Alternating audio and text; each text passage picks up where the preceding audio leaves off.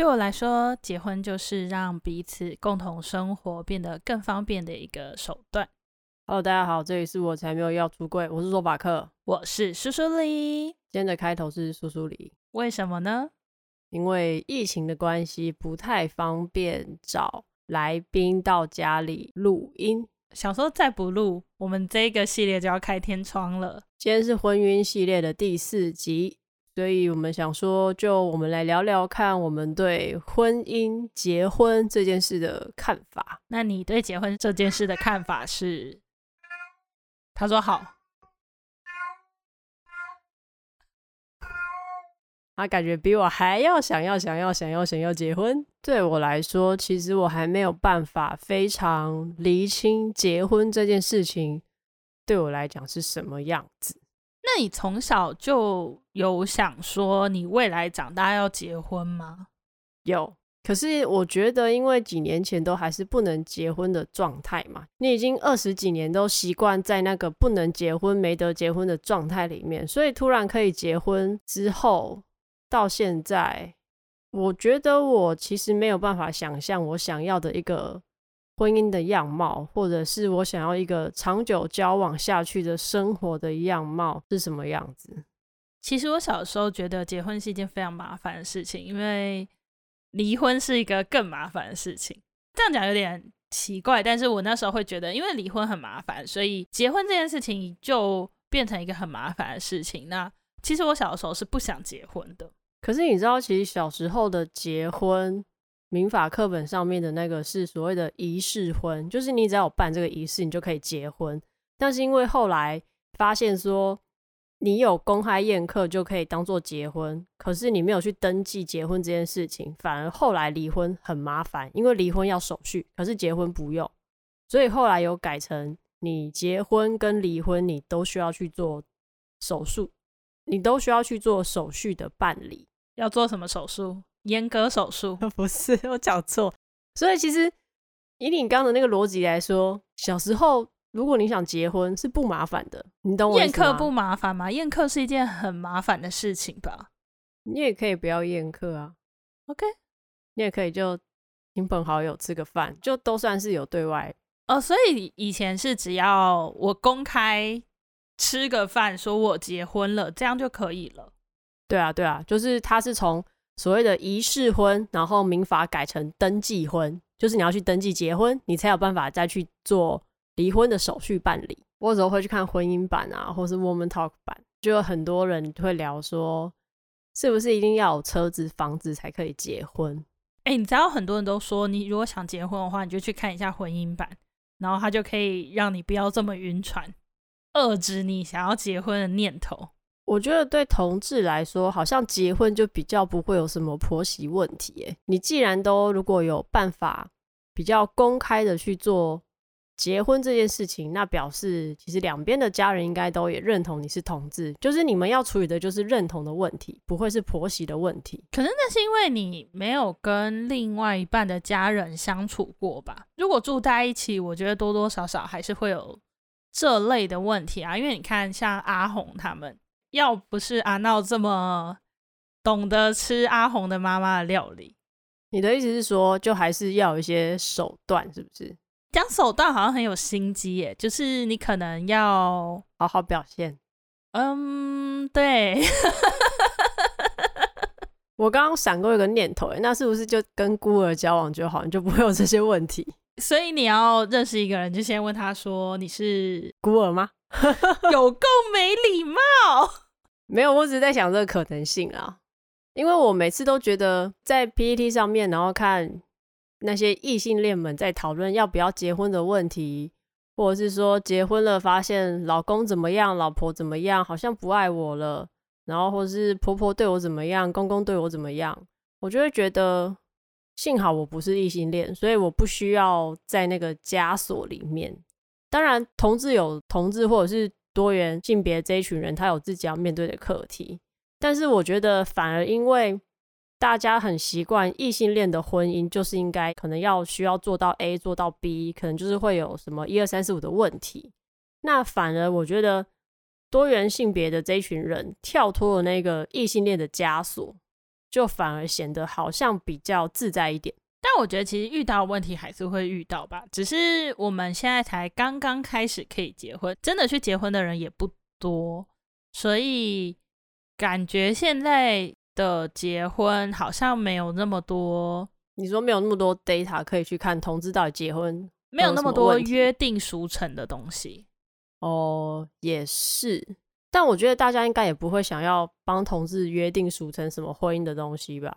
毕竟都那么多反同的人了。他应该就是顾着要反同，反对你们这些人，然后他不会想到那么多，说要去反对你结婚的细节，好吗？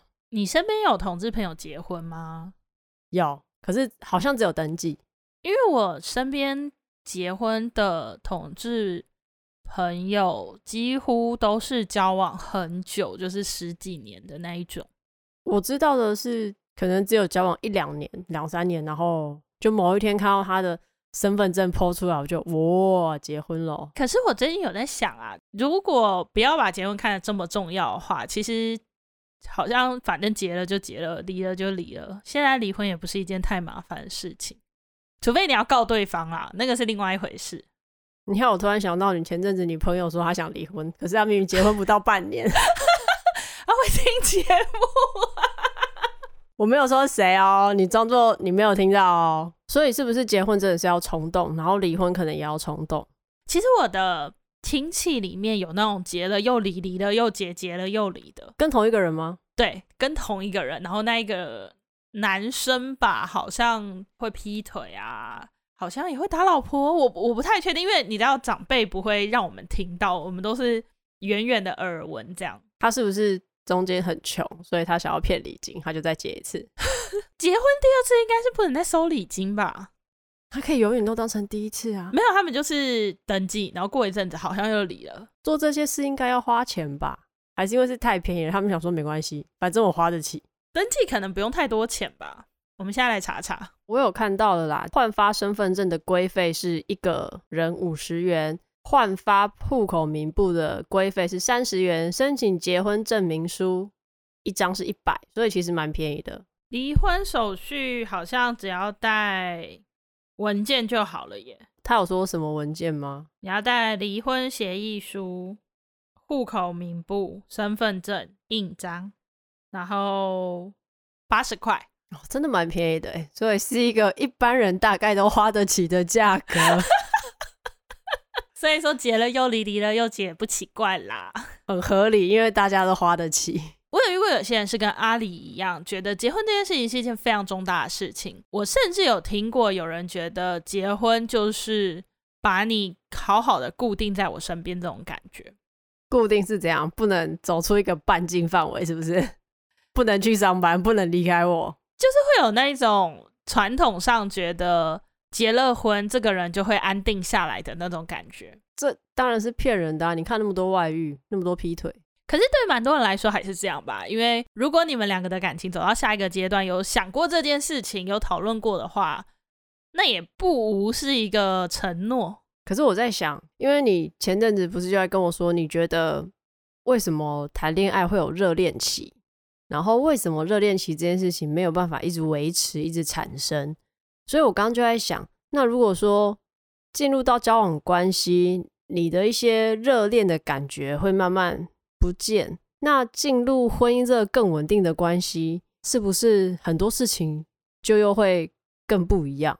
可是我觉得这都是借口啊，因为制造新鲜感跟制造两个人之间的情趣是需要努力的，只是人可能在安逸的生活下就会变懒惰。然后懒惰了，就会懒得去做这件事情。哦，你的意思是说，因为我觉得很稳定，所以不需要制造新鲜感。就因为很稳定，所以我就不努力了。有点像是我在公司已经做很久，我是个老屁股，我就当薪水小偷这种感觉。所以你的意思是说，你觉得那个稳定下来，就是好像没有找到可以继续努力的方向，所以就不努力了。因为其实也是有一些夫妻是还是会出去约会。还是会制造小惊喜给对方啊，所以我觉得这可能跟每个人的个性或者是愿不愿意努力有差。我自己是觉得跟愿不愿意努力有差，可是我觉得有些人可能他就是喜欢那种细水长流、柴米油盐酱醋茶，每个人想要的东西不一样吧。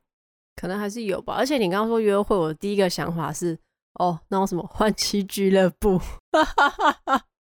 你不要偷偷把你的性癖讲出来。没有，这这也是一个怎么制造新鲜感，这应该算吧？我不知道、欸，哎，嗯，应该对他们来说是吧？有一些夫妻好像真的是用这种方式，而且我之前有看过换妻是有分很多种类型的，有一些是同房，但是我不换。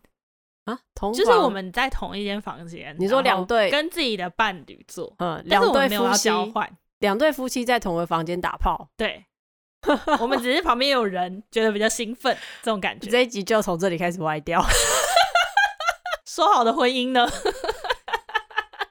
但这的确是一个婚姻的样貌，没错啊。然后有一些是，比如说找一个人进来，他们中间就是结婚了，然后还要三 P。有一些是可能其中一方没有要加入啊，他就看，哦、他在旁边看，对，哦，就是一些奇怪的性癖，他可能看他老婆被别人干之类，这种，嗯，对，大家都有自己的性癖，这不是这节重点，我只是刚好突然想到，我对不起大家。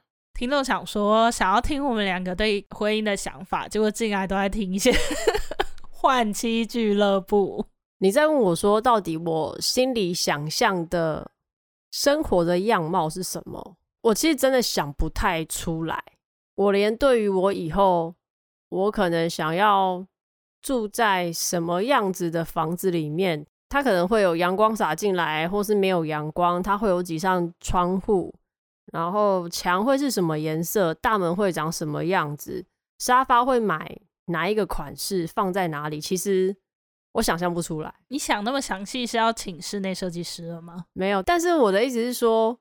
我觉得，以一个七年级生，并且没有跟家里出柜的同志来说，我不觉得我好像有足够的资源，真的可以去做一般的结婚哦。我指的是说，可能是可以宴客，可能可以办一个活动，请亲朋好友来参加的这一种，就是要可能花个几十万，要花一笔钱去完成结婚仪式的一个状态。但是你小时候不会想说，长大之后想要住在什么样的房子里？我没有想过这件事欸。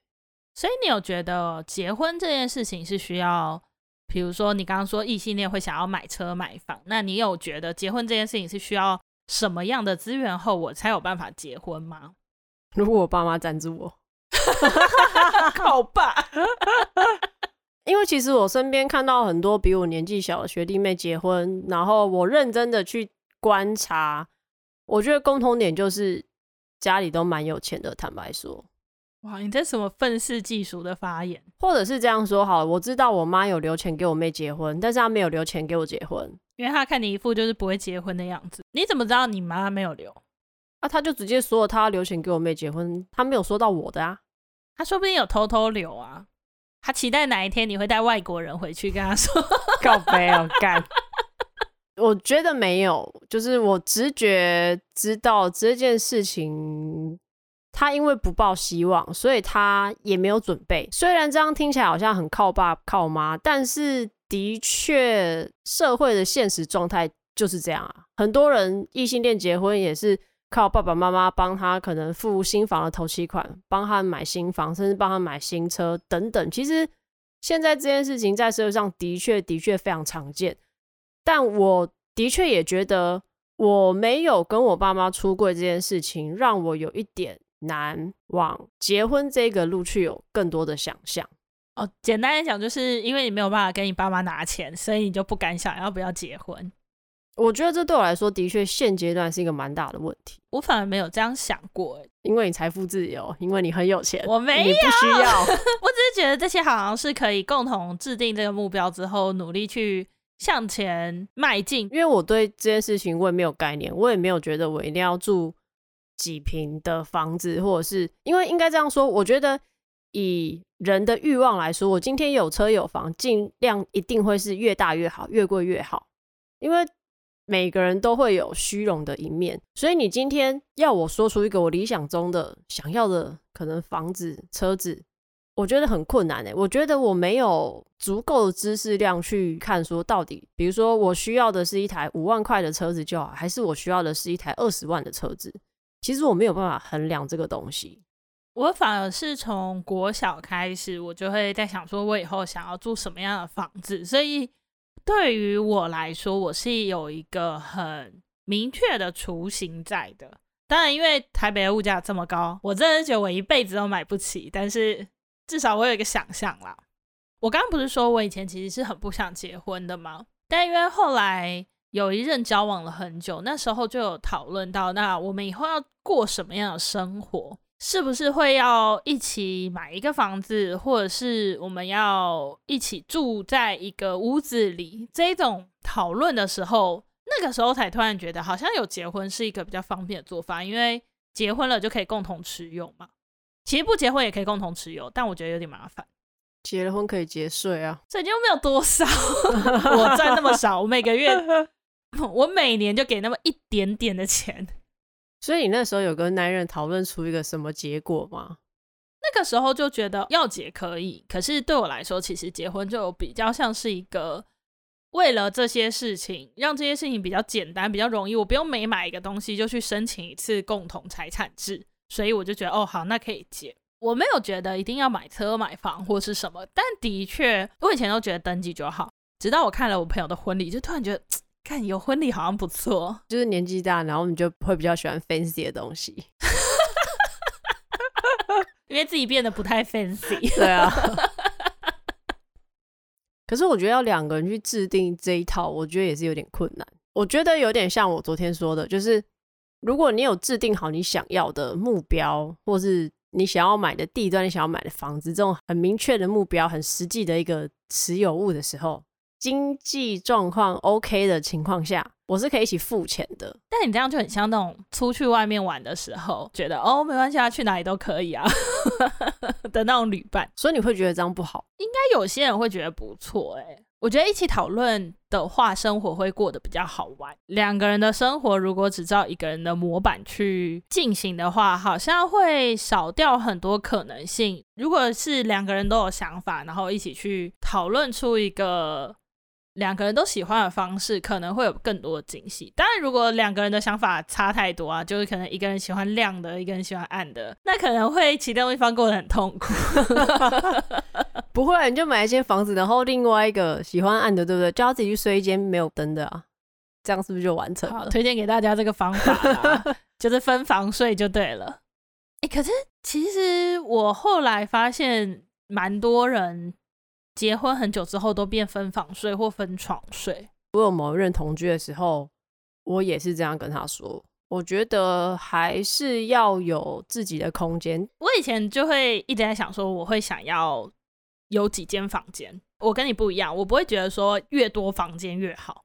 我会去想说，我会希望我有哪些房间。我没有说我觉得越多房间越好啊。你刚不是说越大越好吗？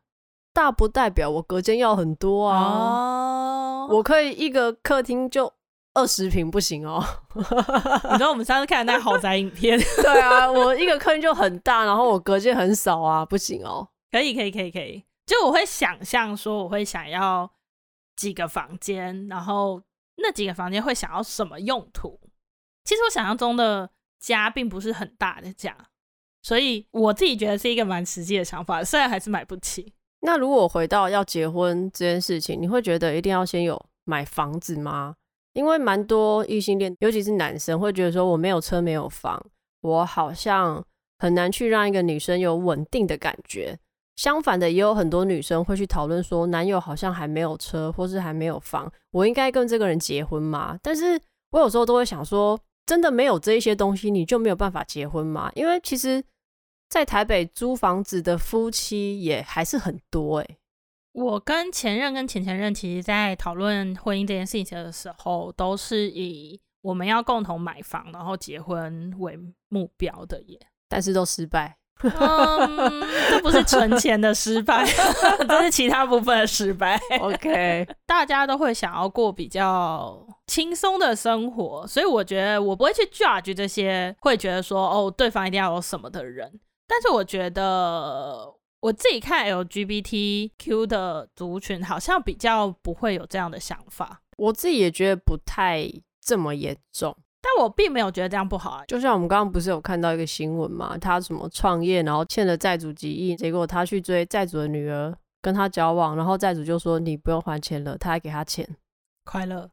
妈，神经病哦，很瞎哎、欸！我觉得这种几率就是大概可能数十亿的人里面，可能就只有一两个会发生这种事情而已。搞不好他们分手之后啊，债主还是会跟他说啊，现在分手是不是钱还来？但就是大家之前不是都会讨论爱情跟面包，你想要哪一个吗？所以这其实就是一样的问题而已吧。那你要哪一个？我自己觉得两个人穷到一个程度，都会看对方不顺眼，因为钱可以买到快乐。俗话说得好，贫穷夫妻百事哀。有很多事情，钱会让事情变简单。那两个人的生活变简单之后，可能。就不会有这么多争执。前阵子换工作，现在新公司的同事里面有一个是圈内人，然后我们就聊到说，他觉得 T 不管再怎么样都不可以让另外一半养，然后我就觉得这也是一种蛮刻板印象。虽然我不管是不是 T，我今天有求于人让对方养我，我就会觉得蛮不好意思的。我自己是那种我觉得两个人生活啊，或者是交往赚比较多的人就出比较多的钱的这一种。我自己也觉得这样是我还可以接受吧，就是如果赚的比较多，也付多一点，我觉得这还行。但我通常都是赚的比较少的那一个。意思说？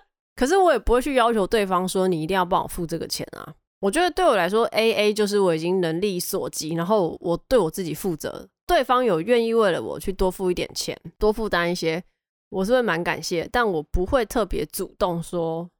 那你帮我付这个，就是在可能没有特定的，比如说好，可能我生日好了，我生日但我就很自然而然的让你请客，或是让你买礼物，因为这是一个比较特别的日子。那当然相对来说，你生日的时候我也会尽量。可是如果说是生日这种特定节日以外的，要帮我付钱或什么，我也都是会看情况。所以如果今天是一个有钱的漂亮大姐姐都帮你出钱，你会觉得很快乐吗？还是你会觉得有点良心不安？要看我跟她是什么关系耶？哦，你说看她是包养你的关系，还是对啊？还是说她如果今天是追我的关系，或者是交往的关系？那我觉得那个心态上面可能又会不太一样。所以总言之，对你来说，你没有觉得你一定要拥有什么条件才可以去结婚？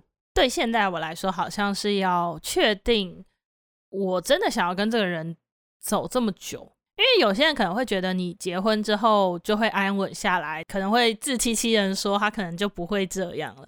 但我会觉得说，哎，不会这样是怎样？大家可能就会想说，所以说法克都做了什么事情？我没有，没有，我什么都没有做，好不好？就是有一些女生不是会傻傻的觉得哦，让结婚回头之类的。对，但是我会觉得没有。我跟你讲，那个是笨。你如果现在都不喜欢你们两个的相处模式、相处的关系。你们现在都处的不好，你就要想说，我以后是不是真的要这样继续下去一辈子？你真的有办法忍受这件事情吗？虽然说可以离婚啦，但是再怎么样，你都要多花那八十块。要不要为一个烂人花 八十块？是不是？你还要跟他见那个面，然后可能你们结了婚之后有去对方的家里跟对方家里磨合啊，也是浪费自己的时间。但我真的觉得，自从可以结婚之后。我自己在交往啊，或是在跟对象相处的时候的想法，都多多少少会有点不一样。因为以前就会觉得啊，反正就是这样啊，你是你，我是我啊。交往这件事情，以前也会比较觉得好像不是一个会一直持续下去的事情。你的意思是说，你觉得因为？不能结婚，所以交往可能也是一件不会长久的事情。我会觉得没有一个很明确的方向，或是很明确的终点的感觉。可是结婚也不是终点啊，但是至少你中间会穿插一个关卡在那边呢、啊。那所以那个关卡过了嘞，就没关卡了。就像我刚刚说的啊，就是你买房买车，或者是你要过怎么样生活，是有办法跟这个人是可以共同持有的感觉。所以你要只是共同持有的感觉，是不是？因为如果你不能结婚的话，这些事情就会变麻烦啊。以前会觉得说啊，反正你买你的房子，我买我的车子，然后我们分手了，就谁买的就归谁，比较不会觉得说哦，我们可以一起去努力这件事情的感觉。你有想过，如果你办婚礼，你会问你爸要不要来吗？应该会吧？为什么会？我其实在想，我要不要干脆趁最近跟我妈出柜好了？因为我就一直觉得，的确，我现在会去需要再去思考感情的下一段要怎么走嘛。我觉得这个东西本来就是会牵扯到家人嘛，因为像大家异性恋的话，就会是说结婚是两个家庭的事情，我就会觉得说，那是不是我还是出柜比较好？如果他不接受，那我好像很可以更自由的去自己想。但是如果说我跟他们出柜了，那我是不是可能会有更好的长辈的经验的建议给我？我不知道哎、没有啊。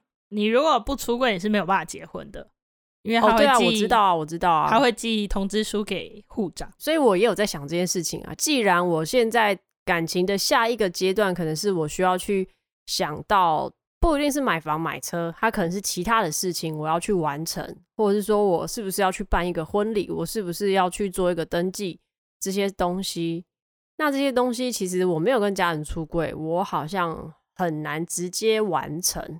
哦，你说要试试看能不能从家里拿点钱，是不是？这的确是一个啊，我就是穷。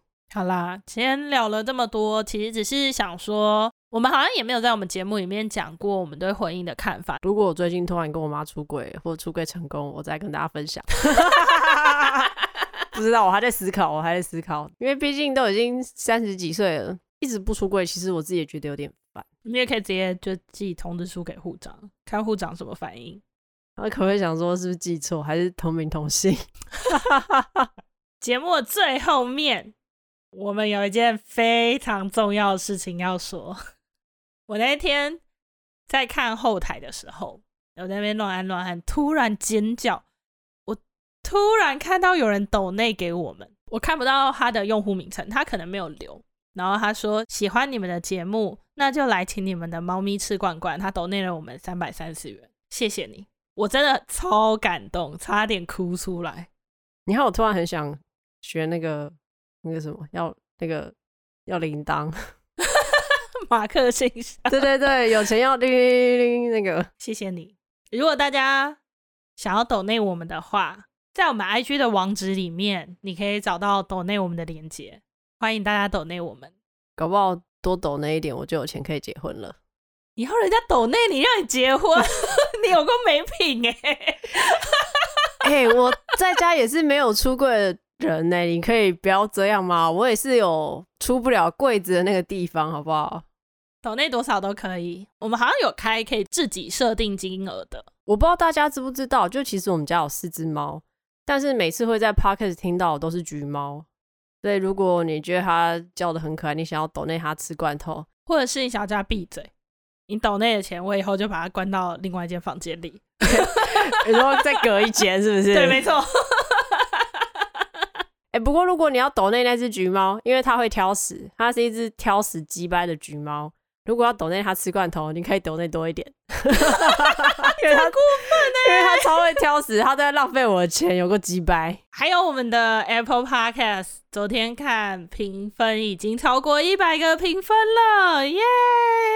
也非常谢谢大家，可以继续留言或者私讯给我们。我蛮喜欢看留言的，欢迎大家在 Apple Podcast 五星评论。还有一件很重要的事情呢，就是我跟苏苏黎。这一周会去打疫苗，所以我们下周会停更一周。我们估计就是打完疫苗之后就在家发烧、吃 退烧药、喝舒跑。OK，所以下个礼拜我们会停更一周。那在下一个礼拜应该就可以恢复了吧？我看大家好像一个礼拜或者三天就会好起来了。如果没有意外，我们下下个礼拜就会回归。好，那今天这一集就差不多到这边。记得 FBIG 追踪我才没有要出柜。Apple Podcast 五星评论，如果想要抖内我们，也欢迎来抖内我们。那以上言论不代表所有女同志言论。拜拜，拜。